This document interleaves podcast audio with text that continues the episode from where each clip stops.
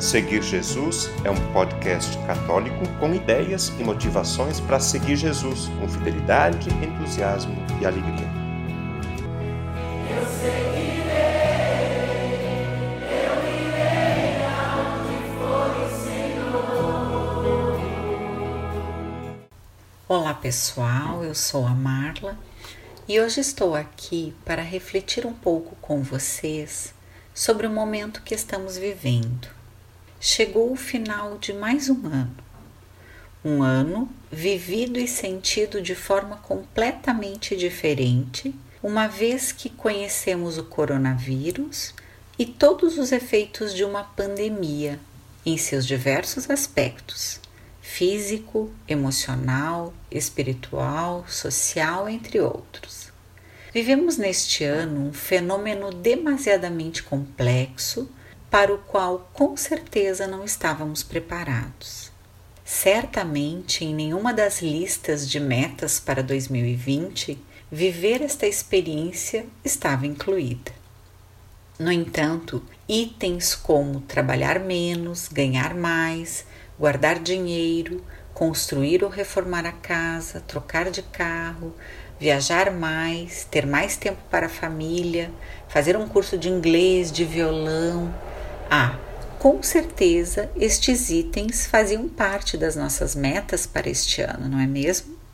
Porém, cá estamos nós. Depois de aproximadamente 10 meses de convivência com o coronavírus e às vésperas do final de 2020, eu me pergunto e pergunto a vocês: se esta lista pudesse ser reescrita hoje, que itens colocaríamos nela? O que hoje é importante para você e que precisa do seu investimento, do seu cuidado e da sua dedicação?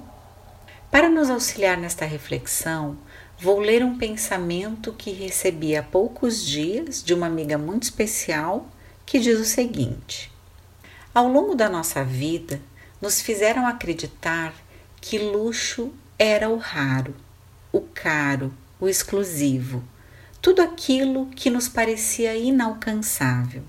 Agora, vivendo tudo o que estamos vivendo e sentindo, nos damos conta de que o luxo são as pequenas coisas que não sabíamos valorizar. Luxo é estar são. Luxo é cumprimentar alguém com a mão. Luxo é não pisar em um hospital. É poder passear pela orla do mar pelo parque e conversar com alguém. Luxo é poder sair às ruas e respirar sem máscaras. É poder reunir-se com toda a família, com os amigos, é abraçar, beijar. Luxo são os olhares, são os sorrisos, são os abraços e os beijos. É desfrutar cada amanhecer, é o privilégio de amar e de estar vivo. Luxo é valorizar os verdadeiros amigos e aqueles que nos querem bem. Tudo isto é luxo e não sabíamos. Sendo assim, depois de um ano completamente atípico, que nos fez questionar muitas de nossas certezas, como por exemplo nossas ideias de controle do que está dentro e fora de nós, estamos ainda aqui, vivendo dias de privações tanto de afeto, de liberdade, como de encontros, dias de insegurança, tanto em relação à nossa saúde quanto à nossa própria vida, e dias de medo, medo da doença, medo da morte ou de perder pessoas que amamos. Por isso, eu desejo que aquela avaliação que costumamos fazer em cada final de ano, que fizemos no final de 2009 e que estamos certamente também fazendo agora, nos leve a fazer uma faxina não só na nossa casa física, mas também e principalmente na nossa casa interna, na nossa alma, no nosso coração, e que verdadeiramente aconteça com todos nós que seguimos nesta caminhada este momento. Desejo que aqueles itens, como conviver mais com a família, trabalhar, correr menos, ter mais tempo para os filhos, agradecer mais o que temos e somos, consumir menos, perder menos tempo com superficialidades, desenvolver mais a nossa espiritualidade sejam os primeiros e mais importantes itens na nossa lista. Talvez esse vírus, que foi e ainda tem sido causa de muitos sofrimentos entre nós, possa estar pelo menos nos ensinando ou nos lembrando o que é realmente essencial e que não pode ficar para depois, para o próximo ano ou para daqui a 10 anos, depois que eu me aposentar, por exemplo, porque amanhã pode não chegar mesmo para aquele que acredita que o dinheiro, o poder ou a força possam garantir tudo. Talvez este vírus esteja nos auxiliando na expansão da nossa consciência sobre que itens temos que colocar na lista.